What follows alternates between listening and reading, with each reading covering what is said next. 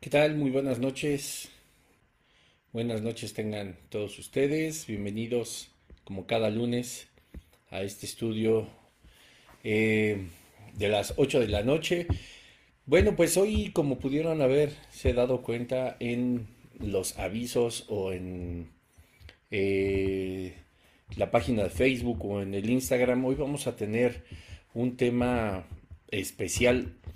La realidad es que la semana pasada que les estaba comentando acerca del estudio que tengo eh, con el pastor Jesse, eh, con los discípulos, los días martes, pues eh, hemos estado analizando un tema supremamente interesante que obviamente me llevó pues también a tomar la decisión de dedicar unos cuantos lunes a una nueva serie que no va a ser tan larga. Es decir, estamos haciendo una pausa en el estudio de Elías y Eliseo, los profetas de fuego, eh, para analizar esta pequeña serie que me parece pues de gran importancia. La idea de, abarcar una, hacer un paréntesis, abarcar una serie especial a Satanás, pues surge también del estudio teológico que llevamos semanalmente los martes, como les comentaba, y me parece muy importante pues también poderlo compartir con cada uno de ustedes. Me escribieron, por supuesto, a ver si podíamos eh, transmitir, ¿verdad? O compartir este, estos mensajes que estamos estudiando de forma tan profunda eh, los martes con nuestro pastor Jesse. Pero ahora estamos eh, pues iniciando esta miniserie, por decirlo de alguna forma, puesto que no quiero que me lleve muchas semanas y sin embargo tampoco puedo hacerlo en una sola sesión. Mi idea era si acaso hacerlo en dos, pero pues la idea de estudiar teología es una forma eh, también de adorar y de alabar al Señor, pero de eh, sobre todas las cosas conocerle de una forma más profunda y pues no podemos nosotros ignorar pues a Satanás, no podemos ignorar el reino de las tinieblas y hay muchas razones por las cuales eh, el Señor puso en mi corazón pues poder hacer esta serie y poner unas cuantas semanas pausa a la serie de Elías y Eliseo, los profetas de fuego.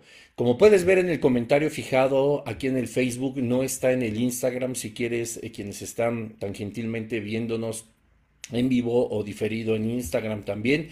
Eh, les pido por favor que vayan hacia la página de Facebook, que es mi perfil de Facebook, porque en el primer comentario está fijado un video de mi amigo eh, Iván García, que tiene un, breve, eh, una breve cápsula de por qué un cristiano debería de estudiar teología y por qué también es una razón fundamental por las cuales vamos a tocar el tema de Satanás en estas semanas. Y bueno, eh, para no entrar y perder más tiempo o ocupar tiempo en la explicación de por qué también es importante estudiar teología, como lo vamos a hacer en la serie de Satanás, pues échate un clavadito ahí en unos 4 o 5 minutos al video de Iván. Puedes igual suscribirte a su canal, darle like, ya saben todo cómo es el procedimiento, porque él también va a estar subiendo algunos videos acerca de teología que son muy importantes. Entonces, bueno, para poder entenderlo y por qué haremos el estudio de Satanás, ve este video. Y bueno, la razón también por la que, además de la que les explicaba hace un momento, mm, de, mm, de que nos habían pedido compartir lo que estábamos estudiando de forma profunda en nuestras clases de teología, nuestros discipulados de teología, pues bueno, es porque me parece importante eh, que como hijos de Dios, que como iglesia del Señor, pues también conozcamos esta parte, ¿verdad? O sea, el lado contrario a la divinidad, pues el, reino de las tinieblas, el lado contrario del reino celestial, pues el reino de Satanás, puesto que es, puesto que existe, y pues como dice la escritura, que si nosotros no ignoramos sus maquinaciones es porque no ignoramos, por supuesto, ni quién es ni qué hace. Entonces, pues va a ser una serie muy interesante. Ojalá que, pues, eh, la curiosidad posiblemente que tú tengas acerca de esta serie, pues, no sea, o, aunque sea de inicio curiosidad por saber qué es lo que está sucediendo en la vida espiritual, en nuestra vida espiritual como cristianos, referente al reino de las tinieblas, pues nos lleve también no solo a conocer de una forma teológica quién es este eh, adversario de Jesucristo, de Dios mismo, sino la importancia de que conozcamos a profundidad su persona y su personalidad, no con el afán de hacernos amigos, ¿verdad? No con el afán de conocer más profundamente a Satanás que a Jesucristo, pero sí de una forma bien importante saber quién es, qué hace, hacia dónde va y cuáles son sus propósitos, puesto que Él está con la mirada también puesta en cada uno de nosotros que somos sus hijos y que somos sus hijas. Esto no olvida también a quienes no son hijos o hijas del Señor, como lo declara Juan 1.12, quienes hemos tenido la fortuna de que el, Padre se acercara a nuestra vida y buscara nuestro corazón, sino también del mundo y cómo lo tiene sometido, cegado en las religiones, en las filosofías, etc. Así que, pues como dice, obviamente, el título de la serie, Satanás, pues estaremos analizándolo de una forma profunda a la luz de la palabra de Dios. Y puesto que la Biblia es la palabra de Dios y la máxima autoridad para poder definir y conocer a cada uno de los personajes o de los eh, eh, de, los eh, de los reinos, en este caso espirituales, pues no podemos nosotros no, no creer que no existe o que no hay un infierno o que no hay una cabeza en el reino de las tinieblas o que no hay un origen del pecado y pues de esta forma podemos comenzar por su persona, analizar sus nombres, el origen, si siempre fue o no Satanás, qué atributos tiene, cuál es, si es o no la causa directa de todos los pecados de la humanidad, cuál es su propósito, cuáles son sus obras, cuáles son las estrategias de las que habla la Biblia, cuál es también su destino, qué hace, dónde está, quién es. Es, eh, es una son varias preguntas que nosotros vamos a estar resolviendo a lo largo de esta serie. Repito, para los que se van conectando, que estamos poniendo una pausa por unas cuantas semanas a la serie de Elías y Eliseo, los profetas de fuego. No se ha acabado. Así que em, te repito, si tú también estás en Instagram, vete al Facebook para que veas el, el video de por qué un cristiano debe estudiar teología y por qué vamos a estudiar teología y en este tema a Satanás, ¿verdad? Así que bueno, pedimos la ayuda del Espíritu Santo en esta noche, Señor, que seas tú hablándonos, que seas tú mostrándonos lo que ya está establecido en tu palabra, Señor, y que nosotros debemos de aprender. Porque el Señor, el predicar el Evangelio no solamente es predicar de las bendiciones y de la maravilla que eres tú, Señor, de lo increíble que eres como nuestro Dios, como nuestro Señor, como nuestro Salvador, sino que sabes, Padre, y que nosotros debemos de, de comprender que también hay un lado opositor, que hay un lado acusador, que nos puede llenar de delirios espirituales, que nos puede llevar a trastornar nuestra mente, a corromper nuestros, eh, el propósito que tú tienes para nosotros a través del pecado, de la maldad. Y pues para conocer al enemigo, Señor, pues hay que estudiarlo. No con el afán, Señor, de hacernos más conocedores del reino de las tinieblas eh, que de tu reino celestial, sino todo lo contrario, que conozcamos cada vez más de qué, cuál ha sido la gran bendición de, de la que tú Señor, nos has hecho partícipes al arrebatarnos de ese reino tenebroso, ese reino lleno de maldad que solamente conducía a la muerte y a la condenación eterna. Te damos gracias, Señor, porque si ha sido por tu amor, porque ha sido por tu sacrificio en la cruz del Calvario que nos has justificado delante del Padre, Señor Jesús, y nos has arrebatado de las garras del enemigo de las, del reino de las tinieblas, de la condenación eterna, tú nos has transportado a tu luz admirable, Señor. Pero eso, Padre, no implica que no conozcamos o que desconozcamos por completo quién es ese adversario, el cual está rondando, como dice la Escritura, como un león rugiente buscando a quien devorar, buscando cómo corromper nuestra vida espiritual y cómo hacer, Padre, para que nosotros podamos ofender o darle la espalda a tu nombre. Ayúdanos, Espíritu Santo, a aprender de él para estar atentos a todas sus maquinaciones y a todos sus estratagemas, Señor. No, no, no por conocerlo profundamente y hacernos casi amigos de, del reino de las tinieblas, sino para que nosotros podamos conocer cuál es la bendición tan grande que tú nos has dado, Señor, al rescatarnos de sus garras. Te lo pedimos en el nombre de Jesús. Amén. Y bueno, pues este, real, o sea, real, con esto podemos empezar, ¿verdad? Satanás es un ser eh, real, ¿no? Y hay algo que, que las religiones pues han, como hemos visto ya a lo largo de muchos estudios y de muchas, muchas semanas, eh, de meses y meses a través de los diferentes estudios que tenemos los lunes por la noche, nos hemos dado cuenta que la religión es una de las armas de, de Satanás, ¿verdad? Es una de las armas del enemigo. Y Satanás pues siempre ha disfrazado estas religiones con aparente bondad, con aparente comodidad o con una aparente falta de consecuencias en cuanto a nuestra forma de vivir. ¿A qué me refiero? Que pues bueno, como hemos analizado a, profundidad, las religiones son una creación del ser humano por reconciliarse o religarse al creador, ¿verdad? Al creador del universo. La Biblia nos enseña que Él ha puesto eternidad dentro de cada uno de nosotros como su creación, no como hijos de Dios, sino como creación de Dios, porque como decíamos hace un momento, hijos, dice Juan 1.12, solo aquellos que han confesado que Jesucristo es el Señor y que creemos y declaramos con nuestra boca que Dios le levantó de entre los muertos y que es nuestro único Dios y Salvador, dice Juan 1.12, tenemos la potestad de ser hechos, no llamados, hechos hijos de Dios.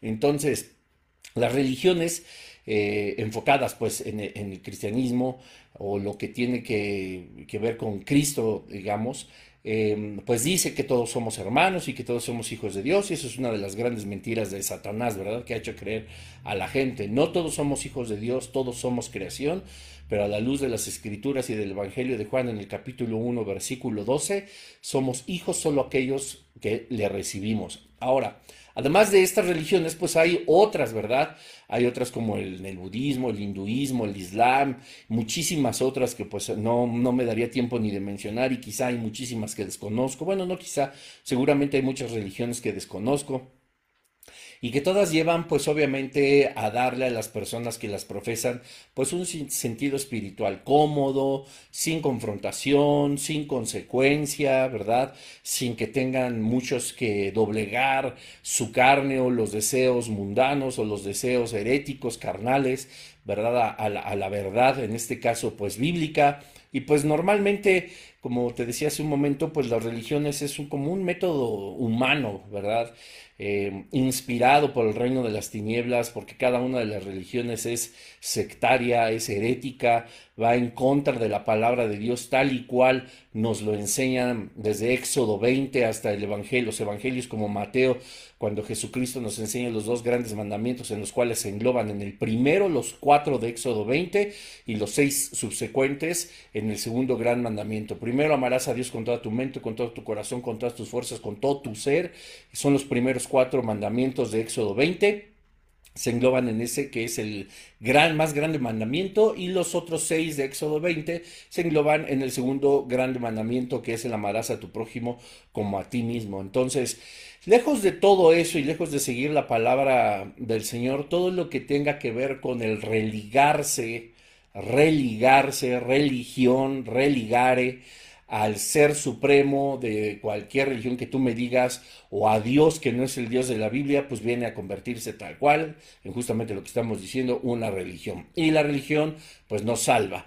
La religión tiene como fundamento eh, nacido en el corazón de Satanás y del reino de las tinieblas, pues el no hacer la voluntad de Dios, sino de satisfacer una vida espiritual conforme a nuestros caprichos, conforme a, cómo nos acomoda, cómo nos hace sentir bien, sin confrontarnos, lo que es completamente diferente a lo que nos enseña la Escritura, que es el verdadero camino hacia la salvación.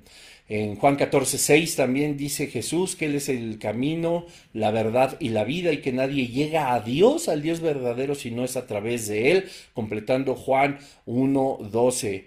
¿verdad? Entonces, si nosotros entendemos que la palabra de Dios es la Biblia, que Jesucristo es el único camino a la salvación que está establecida en la palabra y que Jehová, Dios, Jesucristo, Hijo y el Espíritu Santo, la Divina Trinidad es uno solo y que la verdadera salvación se encuentra a través de la persona de Jesucristo, entonces no podríamos decir ni negar que de Génesis Apocalipsis la palabra de Dios y la Biblia es verdadera. Algún día si Dios eh, así lo quiere, podré exponer con bases científicas, arqueológicas, extrabíblicas, literarias, etcétera, etcétera, la veracidad de la palabra de Dios, porque siempre he pensado que uno, o quizá el más grande de los impedimentos que el ser humano tan racional y tan complejo en, sus pensamientos como siente esa aparente inteligencia que es, pone en duda la existencia de Dios y mucho más la de Satanás y el reino de las tinieblas, puesto que no cree en la Biblia y tiene más razonamientos que tratan de em, justificar el, el no acercarse a ese Señor, pensando que es un libro escrito por hombres, aunque lo es, nosotros sabemos que es inspirado por el Espíritu Santo, que la Biblia no tiene contradicciones, que todas son aparentes y son resueltas por la misma Biblia, que es un libro que sobrenaturalmente se escribió a lo largo de siglos entre personas de diferentes regiones que ni se conocían, que no tuvieron ni siquiera, ni siquiera nacieron en la misma ciudad, ni en el mismo año, ni en la misma década, ni en el mismo siglo, ni en la misma extensión territorial, ni con las mismas costumbres, y que todo se complementa de una forma, pues evidentemente sobrenatural. Así que, bueno, no es el tema del día de hoy, pero Siempre he pensado que el obstáculo de creer que la palabra de Dios es la Biblia y es Dios hablando, pues ha impedido que muchas personas se acerquen verdaderamente al Señor. ¿Qué sucede? Pues nos reta, ¿verdad? Nos va a incomodar. Esto a diferencia de las religiones, que cada quien escoge la que le acomoda o la que le conviene en cuanto a su práctica espiritual, pues a diferencia, Dios quiere nuestro corazón, pero no como nosotros queremos o como nosotros pensamos que es bueno ofrecérselo o darle a nuestra vida como nosotros queremos que es lo adecuado, sino como Él Dice, Él nos creó a nosotros, Él nos conoce desde antes de la fundación del mundo, Él nos conoce eh, mejor que nosotros mismos, conoce nuestros pensamientos, nuestro corazón, y lo que Él dice que es bueno para nosotros en su buena, agradable y perfecta voluntad está establecido en la palabra de Dios. ¿Qué sucede? Pues que cuando llegamos a sus pies, el pecado que estamos acostumbrados a vivir o a practicar, o a veces, eh, ahorita voy al tema principal, no estoy eh, eh, delirando ni dándole vueltas, pero eso es lo que a nosotros nos va a retar, ¿verdad? A vivir una vida espiritual conforme a la voluntad y al propósito de Dios y no conforme a mis planes. Ahora, ¿qué tiene que ver con esto en cuanto a Satanás? Que bueno, las religiones se han encargado el reino de las tinieblas de, de de que se puedan constituir justamente como eso, con la ignorancia de un ser maligno por naturaleza, con la ignorancia o la incredulidad de que pueda existir un castigo, tanto terrenal como espiritual, un castigo que no solamente va a ser temporal, sino que en la eh, después de la vida será una condenación eterna. No habrá una destrucción, sino que el alma, el espíritu seguirán vivos por los siglos de los siglos, condenados a un sufrimiento y a un padecimiento eterno. Lo que hacen las religiones, y aunque hablen mucho eh, pues de la parte maligna de cada una de las religiones, quien tiene la verdad absoluta acerca de lo que sucederá para aquellos que no conocen a Jesucristo ni han rendido su vida, es una condenación eterna, un tormento que no va a, alcanzar reposo, que no va a hallar paz en un fuego que nunca se consumirá, que será eterno y que el mismo Satanás está condenado a padecer. Pero eso ya lo, lo vamos a ver hacia el final de esta pequeña serie. Así que este es uno de los objetivos de Satanás y esto es algo de los engaños más grandes que han existido en la historia de la humanidad.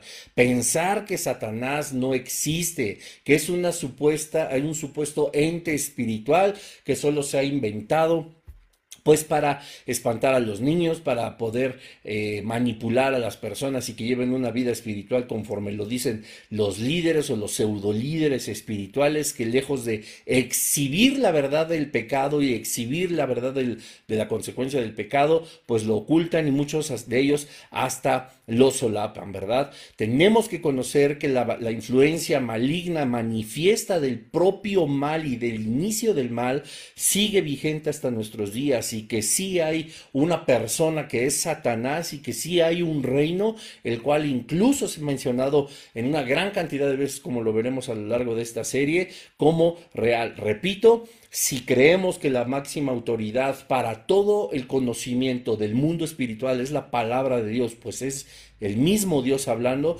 entonces tenemos que entender que el reino de las tinieblas y Satanás es real. Lo que me lleva a la primera pregunta y a la primera reflexión para poder empezar esta serie. ¿Qué es o quién es Satanás? ¿Es un qué? ¿Es un algo? ¿Es, te repito, solamente un ente o es una persona?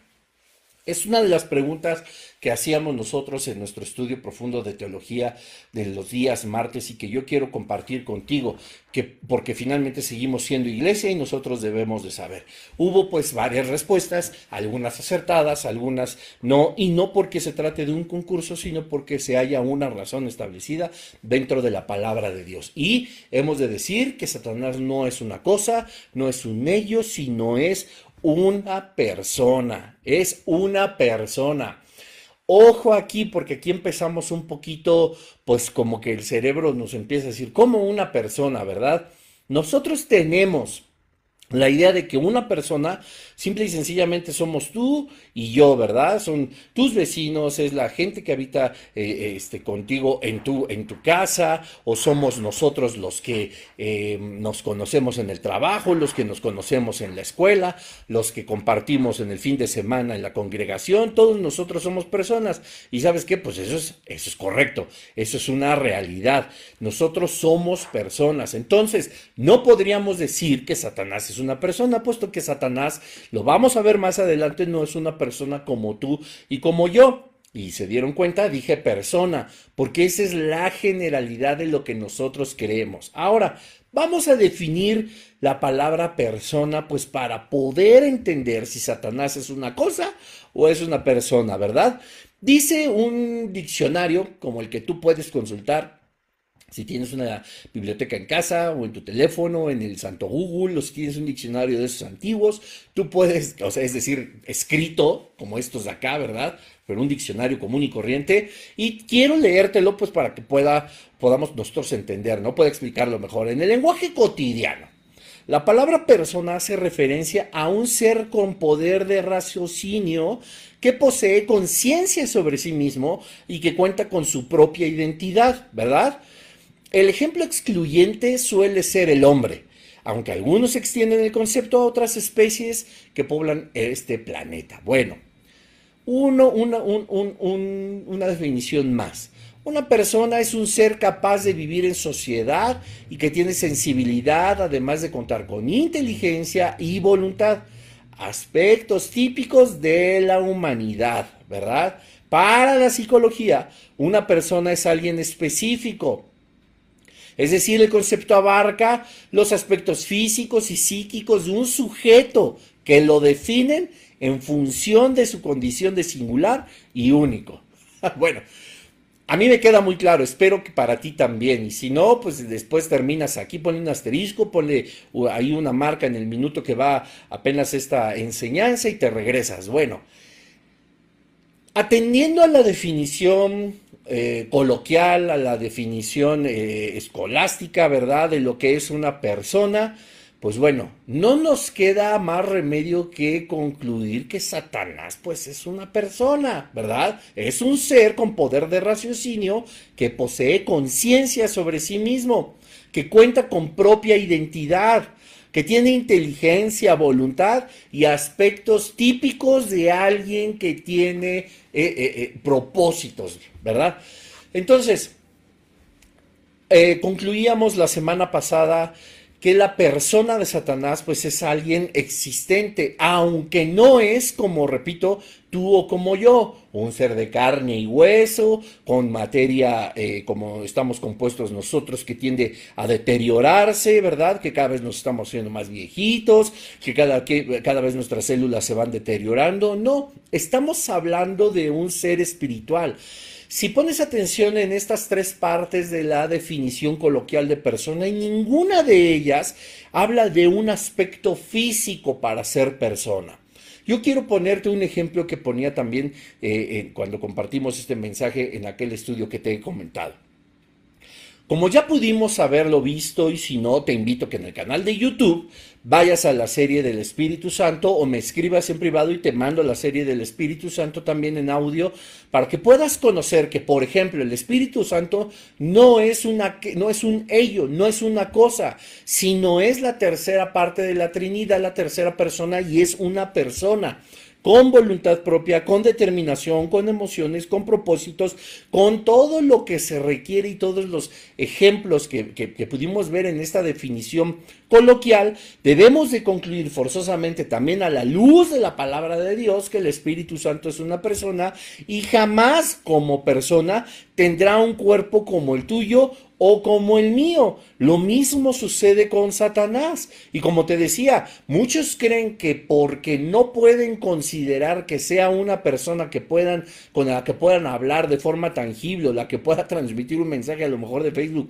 o de Instagram, como lo estamos haciendo nosotros, creen que por eso no existe, que como no se manifiesta como un hombre, como no es algo tangible, que es lo mismo que sucede a veces con Dios, entonces no podemos creer en algo así. Y cosa curiosa, porque nosotros podemos ver en la iglesia de Jesucristo que creemos que Dios existe, que creemos que Dios es real, que creemos que existe Dios el Padre, Dios el Hijo que es Jesucristo y Dios que es el Espíritu Santo y que los tres habitan en uno y es un Dios trino, ¿verdad? También échate un clavado ahí para cuando definimos la Trinidad, es uno o dos mensajes, ahí búscalos en, mis en mis redes sociales, también está ahí y no vamos a entrar a definir eso, pero pudimos concluir que el Espíritu Santo también es una persona así como lo es Satanás y que tiene una manifestación completa como lo hace el Espíritu Santo.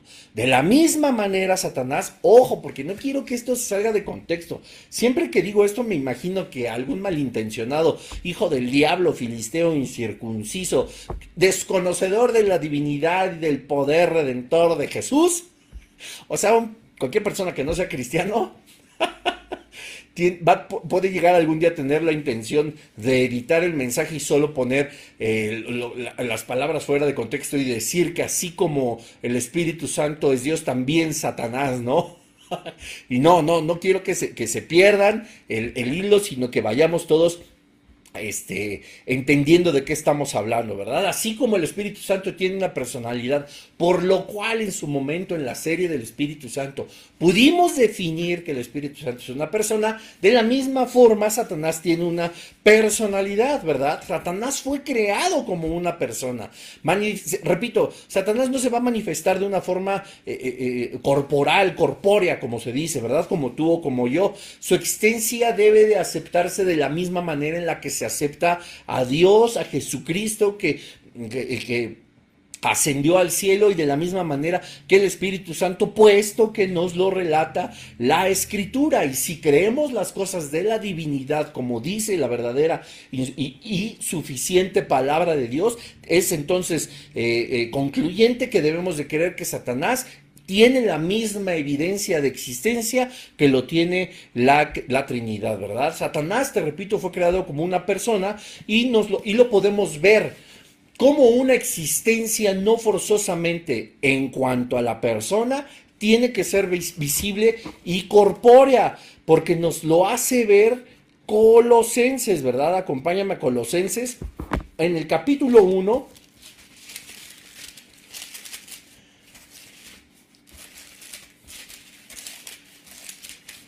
en el versículo 16.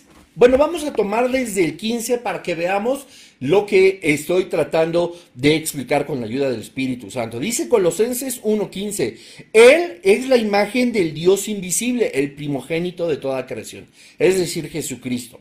Y porque, eh, eh, tomamos desde ahí, porque dice el versículo 16, porque en Él, es decir, Jesucristo, fueron creadas todas las cosas, las que hay en los cielos y las que hay en la tierra, visibles, ¿y qué dice ahí? E invisibles, sean tronos, sean dominios, sean principados, sean potestados, todo fue creado por medio de Él y para Él. Ahora, aquí va a surgir una de las primeras preguntas súper interesantes. Entonces, la Biblia me está diciendo que por él y para Jesucristo también fue creado Satanás, también fue creado el reino de las tinieblas. Qué gran pregunta, ¿verdad? Entonces estaríamos concluyendo que Dios es el creador del mal, eh, que Dios es el creador de la maldad.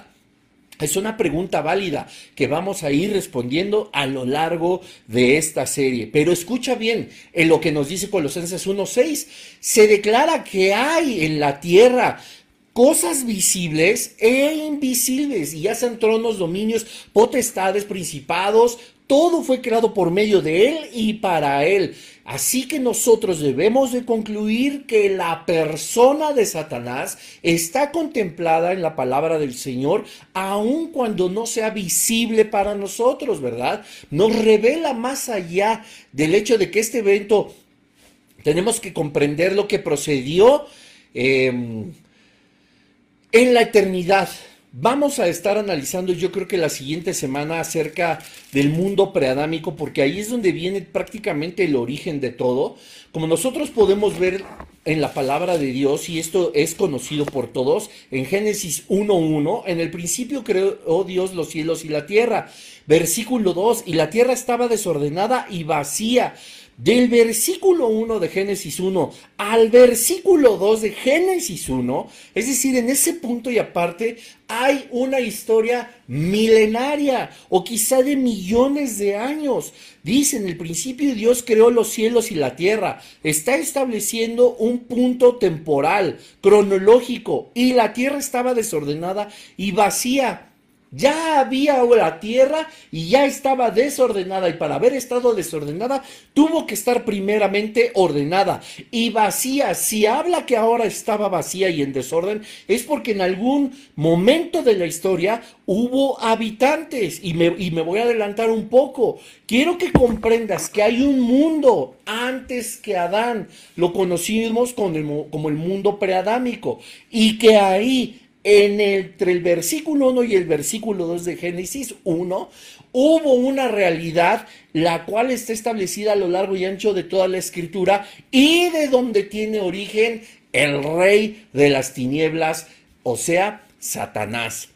No te quiero adelantar todo porque se nos van a empezar a fundir los fusibles, pero vamos a ver en qué momento fue creado Satanás, no como Satanás, sino como Luzbel o Lucifer. Vamos a darnos cuenta qué pasó en la rebelión, ¿Quién incitó a Satanás a pecar? ¿Dónde estaba? ¿Hacia dónde fue puesto?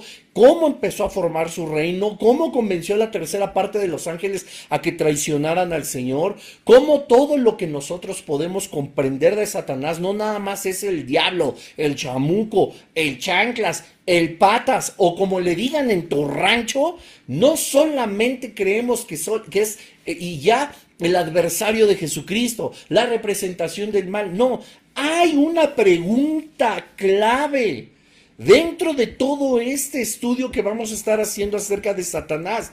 Y esta pregunta vamos a responderla hacia el final de la serie. Satanás es la causa directa de los pecados de cada persona. Satanás es verdaderamente lo único, el único y exclusivo origen del mal. Lo vamos a analizar a lo largo de esta serie. ¿Por qué? Como te decía completamente al inicio, tenemos que conocer ¿De qué se trata el reino de las tinieblas? Porque en serio, por eso nos mete gol, por decirlo de alguna forma, Satanás y el reino de las tinieblas. Por eso caemos en sus lazos, por eso caemos en el pecado, porque dice la palabra de Dios, Pablo lo escribía y dice, nosotros no desconocemos las maquinaciones del enemigo, pero híjole, si viviera en esta época, entonces diría, nosotros desconocemos las maquinaciones del enemigo, porque nos han vendido las religiones para solapar, para disfrazar, para ocultar lo terrible, lo asqueroso que se vuelve el pecado delante de los ojos de Dios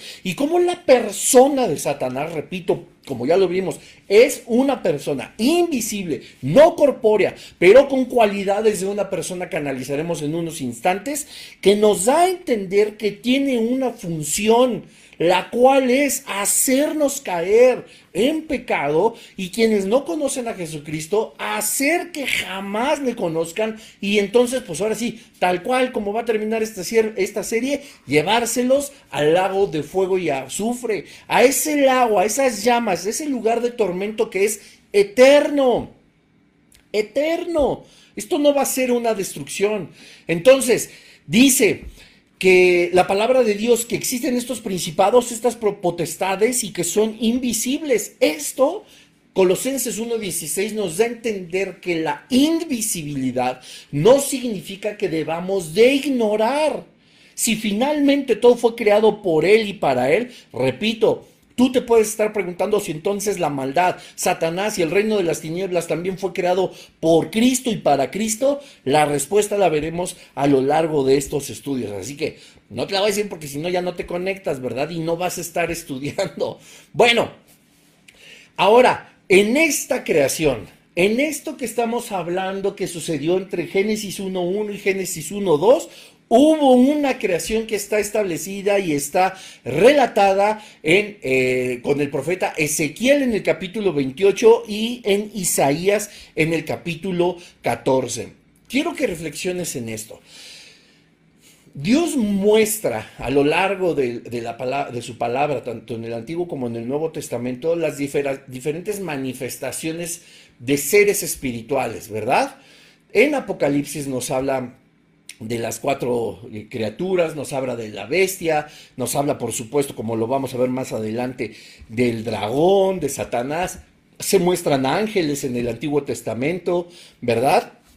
aquellos que, que, destruyen Sodoma, que destruyen Gomorra también, por supuesto. Está hablando de Gabriel, de Miguel, de los millares de ángeles que se que, que, notan los pastores cuando se abre el cielo, ¿verdad? Y ven la, la, gloria de Dios y todos los ángeles cantando Santo, Santo, Santo cuando nació Jesucristo, etcétera, etcétera. Hay muchísimas manifestaciones espirituales y que tanto del reino de las tinieblas como del, del reino de los cielos que nos enseña la palabra de Dios, pero curiosamente, Sabemos que existen, te repito, porque esto está establecido en la palabra de Dios y, si tenemos que considerar la divinidad como todo lo del reino de las tinieblas, porque esto que tiene un fundamento dentro de la Biblia. Pero es sumamente interesante que en la Biblia jamás nos relata cómo se creó Gabriel, cómo se crearon los ángeles. Los querubines, cómo se creó eh, eh, eh, los arcángeles como Miguel, ¿Cómo, ¿Cómo se crearon? No, ninguno de esos más que solamente Satanás. Solo hay un ser el cual se menciona cómo fue creado y con qué propósito y qué ha sucedido con él. Y este es Satanás. Esto nos enseña de forma clara la importancia de conocer a Satanás. Ojalá que tampoco me saquen de contexto. Ay, Bruno está diciendo que es muy importante que conozcamos a Satanás. Debería de decir que deberíamos de conocer a Jesús. No, ojo, no nos, no nos salgamos de contexto, ¿verdad? Y como nos lo relata, por supuesto, tanto Ezequiel como Isaías, Dios a través de Ezequiel y Isaías, nos vamos a dar cuenta que es el único el que se relata su creación y por supuesto su caída y la rebelión y todos sus propósitos y lo que ya hemos hablado desde el inicio, ¿verdad? Entonces, pues esto es, algo que nos tiene que llamar la atención. Si, Dios no considerara que es importante que sepamos qué sucedió con Él y qué ha sucedido y qué sucederá y qué sigue sucediendo, pues entonces, ¿por qué está establecido en la palabra? ¿Verdad? Nunca nos dice nada de Gabriel, de, la, de, Miguel, nunca nos dice nada, o no nos dicen nada más que de Satanás de una forma contundente, puesto que es importante, repito, que le conozcamos. Y como bien lo dice el profeta eh, Ezequiel e Isaías, hay cualidades que relatan ellos en los versículos de estas profecías y que hablan de la creación y la caída de Satanás, que son intrínsecas a una persona. Entonces, para responder la pregunta de este tema, ¿qué o quién es él? Bueno, lo primero es que sí es un quién, no es un qué, y que tiene como suprema eh, importancia conocerlo, puesto que es el único ser que se ha descrito del reino, cómo fue creado, además, por supuesto, de los seres humanos, a diferencia de los más demás ángeles, arcángeles, querubines, etcétera, serafines, etcétera, etcétera, que son bíblicos. Ahora, esto me, me lleva a hacer un pequeño paréntesis, porque, híjole, yo he conocido mucha gente y además de conocer gente, he visto muchos lugares y muchas publicaciones en internet donde se trata la angeleología, ¿verdad? El estudio de los ángeles. Y empiezan a decir que el arcángel Miguel y el arcángel Gabriel y que los niños con alitas y que el arcángel y, o el ángel de la prosperidad, que el ángel del amor, que el ángel de, las emociones, que el ángel del dinero, que el ángel de quién sabe cuánta cosa, no se están dando cuenta que el único ángel que está detrás de eso es el ángel caído, que es Satanás, que es Luzbel y que es Lucifer. Les prenden veladores, les hacen oraciones, les ponen altares, les hacen todo eso, hermanos, hermanas, familia, gente que nos escucha, que no conoce a Jesucristo y que de alguna forma no digo que sean malas personas ni nada, pero que están sinceramente equivocados en cuanto a una vida espiritual. Todo eso es brujería, todo eso es satanismo. Yo te invito a que veas y que busques ahí en el Google unas ilustraciones que ahorita no recuerdo el nombre de quién las hizo, de que cómo recreó pintó, dibujó los ángeles que están descritos en la palabra de Dios, porque a nosotros nos enseña que hay unos que están llenos de ojos, otros que tienen seis alas, otros que son este, más altos, otros más chicos, etcétera, etcétera, pero te vas a sorprender cuando veas estos dibujos, puesto que no estoy diciendo, qué mal pronuncié, no estoy diciendo, no, no estoy diciendo que sean tal cual este artista los dibujó, sino que los dibujó conforme a lo que describe las escrituras que son. No vas a encontrar un niño con pañal y un arco y una flecha y dos alitas y rubio de melena y con ojos claros y todos esos ángeles. No, por favor, estamos hablando de cosas que van mucho más allá de la conciencia humana, ¿verdad? Si alguna vez la religión tradicional o el arte sacro que, que, fue eh, expuesto de una forma maravillosa por grandes artistas, dibujaron a los angelitos así, etcétera, etcétera, te vas a ir de espaldas cuando conozcas lo que son los ángeles verdaderamente en la palabra del Señor y lo que significan sus nombres y las funciones que tienen. Y te vas a llevar una sorpresa al darte cuenta que ellos no te van a responder oraciones, que ellos no te van a prosperar, trabaje, que ellos no te van a bendecir, pórtate bien, conoce a Jesucristo, que ellos no son quienes te guardan, te guarda el Señor, según los salmos, te guarda el Señor y puede haber ángeles que te protejan por orden de Jesús, por orden de Dios. Entiende, aunque los ángeles hayan sido creados también para el servicio de la iglesia, de los hijos e hijas de Dios, repito Juan 1.12, no de toda la humanidad, nosotros no podemos darle órdenes. Bueno, cierro paréntesis. Repito, Dios decía a través de Ezequiel y de Isaías características que tenía el señor eh, Lucifer, el señor Luzbel, que lo, que lo consideran ahora, pues ya, ¿verdad? El, príncipe de las tinieblas y etcétera. Ahorita vamos a ver rápidamente los nombres con los cuales se conoce tanto en el Antiguo como en el Nuevo Testamento, pero sí tiene las cualidades de una persona. ¿Cuáles son? Por ejemplo, es un ser supremo dentro de la creación. Ojo, no estoy diciendo que sea el máximo, la máxima figura de la cual haya creado el Señor, pero lo vamos a analizar con calma, como dice que si era, si era perfecto en todos sus caminos, era alguien que caminaba de una forma exuberante, vestido de joyas y de metales preciosos, y había muchísimas cosas creadas justamente, incluso instrumentos musicales, para el momento de su llegada. Es decir, era un ser que tenía una personalidad propia y que incluso vestía de una forma exclusiva, así como lo más caro que te puedes imaginar, de, pues que yo no conozco, por supuesto, de las marcas más caras del planeta, pero así era Luzbel, así era Lucifer, ¿verdad? Y, y, cuando nos enseña la palabra de Dios cómo cayó, cómo se empezó hallar maldad en él, entonces nos está diciendo que había una voluntad, ¿verdad? Decía él que quería ser como el Altísima, el Altísimo, perdón, decía que tenía, Dios nos enseña que descubre el corazón de Luzbel, de Lucifer, para convertirse en el diablo, para convertirse en Satanás cuando fue expulsado, porque él tenía un propósito oculto que Dios descubre. Si no fuera una persona, no tendría propósito. Dice que la estrategia de él era debilitar a las naciones, lo sigue siendo, debilitar a la iglesia, debilitar a la humanidad, corromperla. Eso nos habla de propósito, eso nos habla de un pensamiento estratégico, ¿verdad? Tiene decisiones en su propio corazón, quiere levantar tronos, quiere levantar altares. No solo, fíjense que Satanás no está, escuchen bien esto, no está más interesado en convertirse el centro de la adoración, sino de que Cristo no lo sea, ¿verdad? Sino de que Cristo no sea el centro de esa adoración.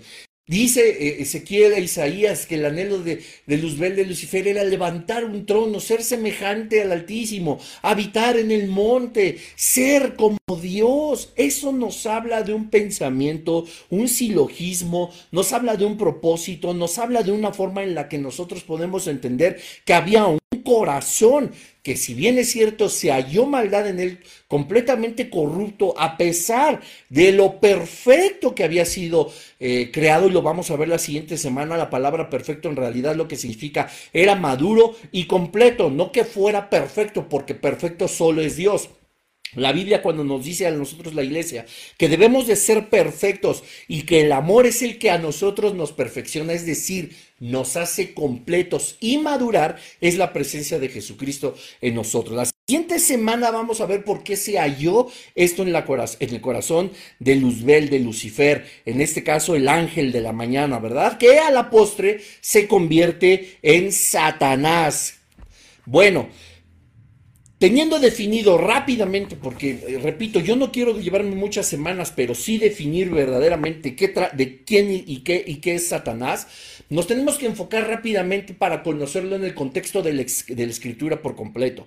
Tiene diferentes nombres. Los diferentes nombres de Satanás nos van a llevar a nosotros a comprender cómo esa persona y esa personalidad y esos atributos que no se le puede otorgar a una piedra, a un muro, a un faro, a un coche, a una planta, a un árbol, sino solo a una persona, son tangibles y evidentes de forma explícita e implícita, tanto en el Antiguo como en el Nuevo Testamento. Así que rápidamente, Primera de Pedro nos enseña, ¿verdad?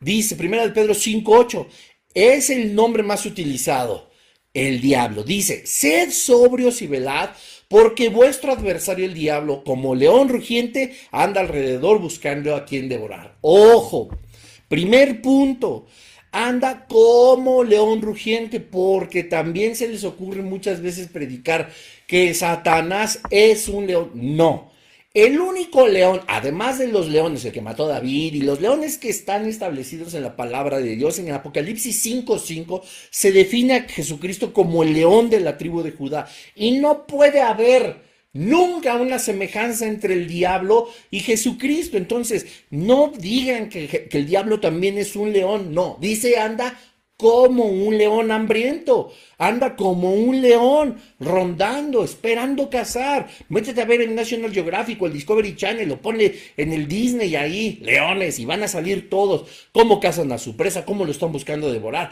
cómo agarran al más débil, cómo lo asfixian cómo empiezan a destrozarlo, etcétera. Es justamente lo que el diablo quiere hacer de nosotros. Pero ojo, el punto aquí es la palabra griega diabolos, ¿verdad? Es el nombre que más se utiliza para Satanás en la Biblia. Aparece en un gran en un sinnúmero de pasajes. En Mateo 4:1 la palabra diablo significa acusador, difamador y calumniador.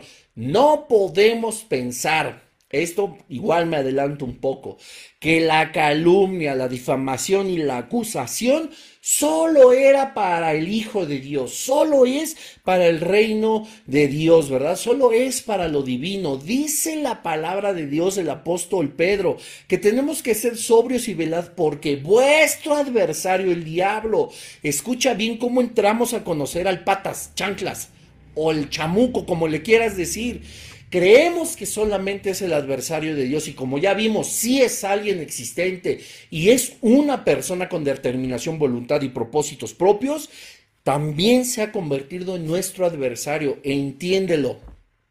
Si somos hijos de Dios, Satanás es nuestro adversario. Pero si no eres hijo, si no eres hija de Dios, créemelo, Tú también le eres un adversario. Tú también eres un adversario, puesto que para Satanás significa no ponerte de su lado, sino entenebrecer tu entendimiento y contaminarte de tal forma del pecado que tu mente se corrompa de tal manera que no pueda haber un acercamiento a Jesucristo, ¿verdad? Que siempre tengamos dudas, que siempre tengamos peros, que no creamos a pesar de las evidencias que nos presenta la palabra de Dios. Las evidencias, como ya te había explicado, de que la palabra de Dios es real y de que Dios existe, Satanás puede también convertirse en tu adversario y tu enemigo para que la luz del Evangelio jamás te resplandezca. Bueno, esa es la palabra diabolos del griego. Diablo que significa acusador, difamador o calumniador. Es está fácil. Siempre que veamos diablo, pues nos vamos a, vamos a saber qué es quién. Pues Satanás. Lucero, hijo de la mañana. Dice Isaías 14, 12. ¿Cómo caíste del cielo, oh lucero? Hijo de la mañana. Lucero es con L mayúscula. No está hablando de un lucero romántico, de que se está cayendo la estrella, de que no. Está hablando de su nombre, el portador de la luz, Luzbel, ¿verdad? Cortado fuiste por tierra, tú que debilitabas a las naciones. Fíjense cómo aquí nos está hablando ya, lo vamos a estudiar a profundidad la siguiente semana, pero cómo ya tenía un propósito, cómo había alguien que ya estaba tratando de destruir, de construir un reinado diferente al reino de Dios y que estaba tratando de debilitar, tenía un, un pensamiento, tenía un propósito. Entonces se le conoce como hijo de la mañana, ¿verdad? La Biblia nos dice que Satanás es el ángel, que es, Satanás, ese ángel, hijo de la mañana. Y pues nos da, obviamente, una percepción más amplia, complementado con lo que dice el Nuevo Testamento, de que si a un ángel del cielo, a un, ángel del cielo bajara y os predicara un evangelio diferente, sea anatema, o sea, sea maldición. Dice también la palabra de Dios que Satanás se disfraza como un ángel de luz, o sea, era el hijo de la mañana, era un dulcero, y ahora sí no, no eres un hijo de la mañana como un lucero, ¿verdad? Esto cambia nuestra idea de cómo es su apariencia. Olvídense de la publicidad que puse aquí eh, eh, eh, de, Satanás, el diablo, los cuernos y, las barbas, etcétera, ¿verdad? No, él puede tener, no, puede, puede ser que no tenga una imagen por completa horrorosa.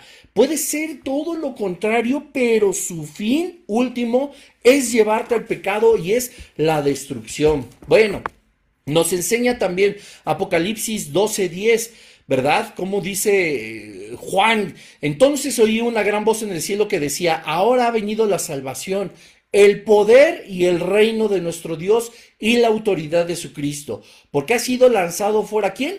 El acusador de nuestros hermanos, el cual los acusaba delante de nuestro Dios día y noche. El acusador viene de la palabra griega categoros, que significa acusar. Categoros, tenía siempre un testimonio diferente al que nosotros pudimos dar o, por, o, porque quizá nosotros abrimos la, la, puerta a un pecado y Satanás siempre nos acusa con el Señor, ¿verdad? El diablo es acusador porque nos recuerda nuestros pecados también, aquellos que nosotros depositamos cuando recibimos al Señor Jesucristo y que son redimidos, limpios por la sangre del Cordero, como nos enseña Colosenses, y que han sido ya declarados nulos por la sangre de Jesucristo, Satanás se encarga de recordárnoslos.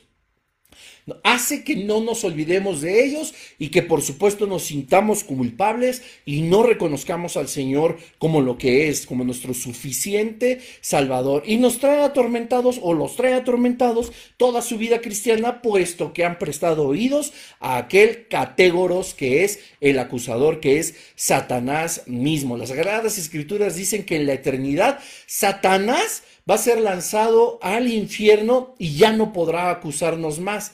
Lo que a nosotros nos enseña, por de por sí, que justamente mientras Satanás no sea acusado, ni juzgado, ni echado al lago de fuego y azufre, eso quiere decir que Él seguirá adelante con ese propósito, acusarnos, ¿verdad? Eso es muy importante que nosotros lo podamos entender, porque si volvemos a la pregunta que les hice hace un momento de por qué se puede o no considerar a Satanás como el principio, el origen del pecado, la raíz, y que su propósito sigue siendo el que nosotros pequemos y de expander el pecado a lo largo de la historia de la humanidad, creo que esta pregunta está muy bien contestada en Apocalipsis 12:10. ¿Qué otro nombre tiene? Bueno, el tentador. La palabra tentador viene del griego peirasó, peirasó. Dice Mateo 4:3 que vino a él el tentador, ¿verdad? Vino a él quién?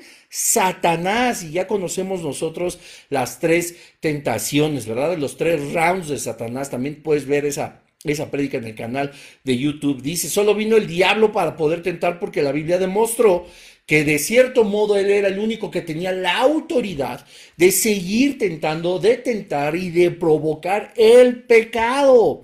El pecado. Siguiente nombre para que nosotros podamos comprender que es Satanás, de quien va hablando. Me voy a tomar unos minutos más si tienes algo que hacer, si ya te estás muriendo de hambre, lo que sea, pues vete a echar un pancito, vete a cenar y después pones aquí el video, ¿verdad? Belcebú, esto significa que es el príncipe de los demonios como nos lo enseña Mateo 12, 24. Más los fariseos, al oírlo, decían: Este no echa fuera a los demonios, sino por Belcebú, príncipe de los demonios. Ojo aquí, hay dos cosas que reflexionar. Primero, se nos da a entender que es Satanás, puesto que él es el príncipe de los demonios. No hay otro príncipe más que Satanás. No hay otra cabeza del reino de las tinieblas más que Satanás. Y aquí nos lo enseña claramente. Dice, Belcebú es el príncipe de los demonios y la palabra Belcebú significa señor de las moscas. Uno de estos nombres de Satanás como tal se podían referir, Los fariseos, que escucha bien esto, conocían de Satanás y los nombres con los cuales podían identificarlo. Se le considera el príncipe de los demonios y de todas las fuerzas malignas que existen. Escucha bien. Dice Mateo 12:24, más los fariseos al oírlo, hablan de Jesús, decían, cuando él echaba fuera los demonios, Jesús dice, este no echa fuera demonios, sino por Belcebú. Como los fariseos ya conocían uno de los nombres de Satanás, o uno de los muchos nombres de Satanás, Belcebú, y sabían que él era el príncipe de todos los demonios, la cabeza, era Satanás mismo. Era el señor de las moscas, ¿verdad? Qué cosa tan interesante que si bien es cierto, bueno, pues siempre estamos tirándole a los fariseos por todo lo que hicieron, y es verdad todo lo que hicieron, no es poca cosa, pero cómo finalmente el conocimiento que tenían de la escritura aquí se vuelve a manifestar. Eran verdaderos estudiosos de la palabra de Dios, eran verdaderos estudiosos de la ley, conocían incluso otros nombres del rey de las tinieblas, del príncipe de las tinieblas, tal cual le ponen y ellos manifiestan ese nombre Belcebú y que era el príncipe de los demonios. De nada les sirvió todo el conocimiento puesto que hicieron la voluntad del diablo, puesto que Jesús les dijo, ustedes, su, padre es el diablo, ustedes son hijos del diablo. Qué lamentable que el conocimiento de la escritura no haya servido para quebrantar su corazón y entregaran sus vidas a, verdaderamente a Jesucristo y creyeran el Hijo de Dios, el cual caminó entre ellos, ¿verdad? Sino que endurecieron sus corazones a causa del conocimiento y como bien lo dice la escritora, el conocimiento envanece. Y como propósito y parte de la personalidad de Satanás fue envanecer en ese conocimiento a los fariseos para que no pudieran reconocer al Hijo de Dios. ¿Qué tal, eh? Padre de mentira también se le, se le denomina. Juan 8:44 Dice, vosotros sois de vuestro padre el diablo, ¿verdad? Son hijos del diablo y los deseos de vuestro padre queréis hacer. Él ha sido homicida desde el principio y no ha permanecido en la verdad, porque no hay verdad en él. Cuando habla mentira, de suyo habla, porque es mentiroso y padre de mentira. ¿Cómo le dijo al conocimiento de los fariseos? Fíjense, repito, el conocimiento envanece.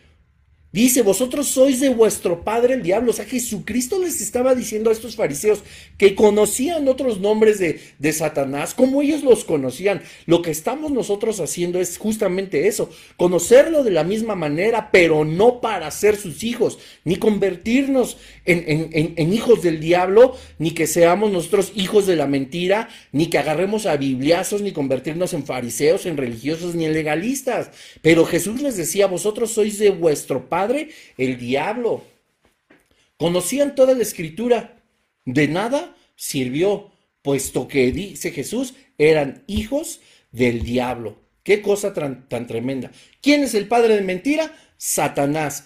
Dice, cuando habla mentira, de suyo habla porque él es mentiroso y padre de mentira. Es una vez más el principio y la raíz del pecado. Otro, nombre, dice el malo, del griego poneros, que significa maldad, maldad absoluta. Dice Mateo 13 y 19, cuando alguno oye la palabra del reino y no la entiende, escucha bien esto, viene el malo y arrebata lo que fue sembrado en su corazón. Este es el que fue sembrado junto al camino. Te, animo a que estudies las parábolas del sembrador, ¿verdad? Dice, ¿quién viene? El malo el poneros, poneros, del griego poneros, el que es maldad pura. Cuando oye alguien la palabra de Dios como tú lo estás escuchando ahorita, y tú no la guardas, no la atesoras, no le pides al Señor que dé fruto en tu espíritu, llega Satanás, llega el poneros, el malo, el absolutamente malo, y roba esa maldad. ¿Cómo? con otros pensamientos, viene con otras intenciones, se te olvida la palabra. No es que verdaderamente saque una semillita que está en tu corazón así como si fuera la de un chile o la de un limón. No, pero eso que debiste, en lo que debiste meditar, eso en lo que debiste reflexionar, es lo que Satanás se roba, el malo, el poneros, en el griego poneros, se roba con absoluta maldad, llenándote de tentación, llenándote de otros pensamientos, llenándote de distracciones, etcétera, etcétera, etcétera. Vamos acabando. Príncipe de este mundo. Juan 14, 30. No hablaré ya mucho con vosotros, dice el apóstol, eh, dice Jesús, porque viene el príncipe de este mundo y él nada tiene en mí. Este príncipe, me gustaría hablar un poco acerca de por qué es el príncipe de este mundo. Y dice Juan 14, 30 que eh, la palabra del Señor lo dice Jesucristo, le pone ese nombre, viene el príncipe de este mundo. Ojo aquí, se está reconociendo me explico que el maligno, como se dice en primera de Juan 1.19, que también es otro de sus nombres, es el que está de alguna forma a cargo del mundo. Es el príncipe de este mundo porque el mundo se deja guiar por el pecado. Es el que reina en el mundo porque el mundo se está pudriendo, el mundo se está corrompiendo y esa corrupción solamente puede venir de los propósitos y de la personalidad del diablo, del acusador, del mentiroso, del malo, del maligno. Este, este, este, este personaje, esta persona, tiene como, propósito mantener incrédula a las personas y los mantiene, por supuesto, cautivos. Vamos a 2 de Corintios 4:4 que nos enseña una gran verdad. Está bien fácil para que te lo aprendas. Segunda de Corintios 4:4. ¿Cómo se le conoce al príncipe de este mundo, siglo, mundo? Como lo vamos a ver igual más adelante, cómo se le conoce como el Dios de este siglo. Dice el versículo 3. Pero si nuestro evangelio está aún encubierto entre los que se pierden, está encubierto. Habla de los que no conocen a Jesucristo. Pero dice el apóstol, el apóstol Pablo, en los cuales el Dios de este siglo cegó el entendimiento de los incrédulos, para que no les resplandezca la luz del Evangelio, ¿verdad? Es lo que estábamos hablando hace un momento, es un propósito que tiene Satanás. No podemos pensar que no hay un propósito en, o no hay una...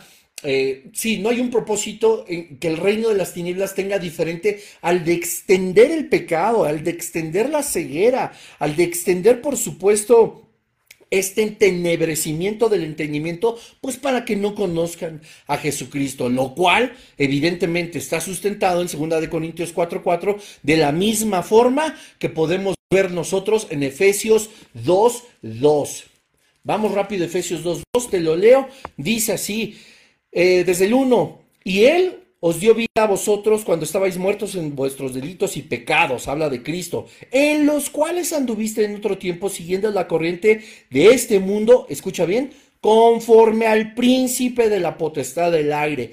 Ese es otro de los nombres príncipe de la potestad del aire, el espíritu que ahora opera en los hijos de desobediencia. Es el mismo espíritu de Satanás, donde el que opera en la desobediencia del mundo, en este mundo que se está corrompiendo cada vez de una forma más impresionante y más evidente. Es el príncipe del aire, es el príncipe de la potestad del aire, dice, el príncipe de este mundo, el maligno, el Dios de este siglo, al que se le conoce, vamos a otro nombre también también como Belial. Dice segunda de Corintios 6, 15. Dice, ¿y qué concordia tiene Cristo con Belial? ¿O qué parte el creyente con el incrédulo? Belial significa vileza. No puede, así como Jesucristo les decía, ustedes son hijos del diablo porque, porque hablan puras mentiras, su padre es el diablo de esa misma manera. Todo lo que es vil, todo lo que es vano, vacío, todo lo que se menosprecia, todo aquello que va en contra de los principios del Señor tiene una característica vil, está depositado en la vileza, en una de las de la parte de la personalidad de este ángel caído de Satanás, Belial. Belial dice el apóstol Pablo, porque habla desde el versículo 14 acerca del yugo desigual y hace la primera pregunta, ¿qué compañerismo tiene la justicia con la injusticia? Segunda pregunta, ¿y qué comunión la luz con las tinieblas? Está hablando del reino de Dios y el reino de Satanás. Y lo mismo, ¿y qué concordia Cristo con Satanás, con el vil, con el malo, con Belial, que significa vileza, ¿verdad? Entonces, hay otro par de nombres que es el Abadón y el Apolión que también se le da a Satanás y que los dos significan, como está establecido en Apocalipsis 9:11, significan destrucción. Dice Apocalipsis 9:11, y tienen por rey sobre ellos al ángel del abismo. Hablaremos más adelante de Satanás y el abismo, cuyo nombre en hebreo, escucha, en, hebreo es Abadón y en griego Apolión. Y ambos, tanto en hebreo como en griego, significa destrucción. En Apocalipsis 12, 19, y con esto termino, hace referencia a la primera aparición del diablo como la serpiente que tentó a Adán y Eva. Escúchalo bien porque esto se va a poner buenísimo. Es el dragón, la serpiente antigua. Dice Apocalipsis 12, 9.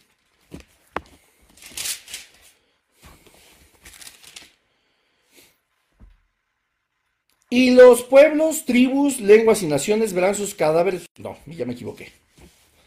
Ese es 11. Apocalipsis 12, 9. Dice, este fue Satanás. Ah. Y fue lanzado fuera el gran dragón, la serpiente antigua, que se llama como Diablo y Satanás, el cual engañará al mundo entero. Fue arrojado a la tierra y sus ángeles fueron arrojados con él. Uy, lo vamos a ver. ¿Cómo esto nos habla Génesis 3? Nos corrobora el Evangelio de Lucas, lo que dice que Satanás, diablo, el dragón, la serpiente antigua, que también son sus nombres, fueron arrojados con los ángeles. Estos son los nombres que tú debes de entender, que están establecidos tanto en el Antiguo como en el Nuevo Testamento, sabiendo que es el mismo Satanás. Yo sé que me fui muy rápido, pero tienes toda la semana para regresar el video y verlo una vez más y empezar a entender un poco más de quién o qué es Satanás. Vimos ya que es un ser creado, la siguiente semana vamos a ver su origen, pero nosotros debemos de poder identificar antes que nada cómo está establecido en la palabra de Dios, cuáles son sus nombres y claramente cómo nosotros podemos dar por hecho que Él es una persona y que tiene una personalidad propia. Vamos a hablar rápidamente. Gracias te damos, Señor, en el nombre de Jesús, por tu palabra, porque tú nos instruyes, Dios, porque tú nos enseñas, no con lo que nosotros creemos o pensamos o imaginamos, sino en el fundamento de tu palabra, que es tu palabra, es la Santa Escritura, que este ser, Señor, que tú creaste con un propósito, se corrompió, Señor, y que sigue operando hasta nuestros días. Ayúdanos a que con tu palabra nosotros podamos no solamente conocer verdaderamente son, cuáles son sus estrategias y sus estratagemas, sino, Señor, que nosotros estemos prevenidos para no caer en esa tentación que nosotros podemos hacer que dé a luz al pecado. Ayúdanos, Señor, en el nombre de Jesús. Yo te pido, Padre, que esta semilla no sea robada por el malo, Padre, que nosotros podamos meditar. Repito, Señor, no como al inicio para conocer de una forma profunda y personal a Satanás, sino para conocer que este reino es de lo que tú nos has librado, de lo que tú nos has salvado, Señor. Que por tu amor, por tu gracia y por tu misericordia, Tú nos arrancaste de las garras de Satanás, Señor, para llevarnos a tu reino celestial, donde habitaremos llenos de amor y maravillados y siempre adorando y exaltando lo más hermoso que es tu nombre y tu persona, Señor Jesús. Te damos tantas gracias y en tu nombre oramos. Amén. Amén familia. Pues espero que, podamos seguir adelante con este estudio. Te recuerdo que para encontrar la razón y la importancia de por, de por qué debemos de estudiar teología y el caso de Satanás, por supuesto. Hay un video en el primer comentario para que puedas darle clic ahí. Es de nuestro hermano Iván García, que en cuatro minutos te enseña la importancia de estudiar teología y que dentro de la teología están estos temas. Cualquier duda, cualquier comentario, déjalo ahí. Tanto en el Instagram, mañana a las 8 de la noche se estrena este video en el YouTube o aquí en el Facebook. Y pues ya no te quito más tiempo, que Dios te bendiga y nos vemos la siguiente semana si Dios quiere. Bendiciones.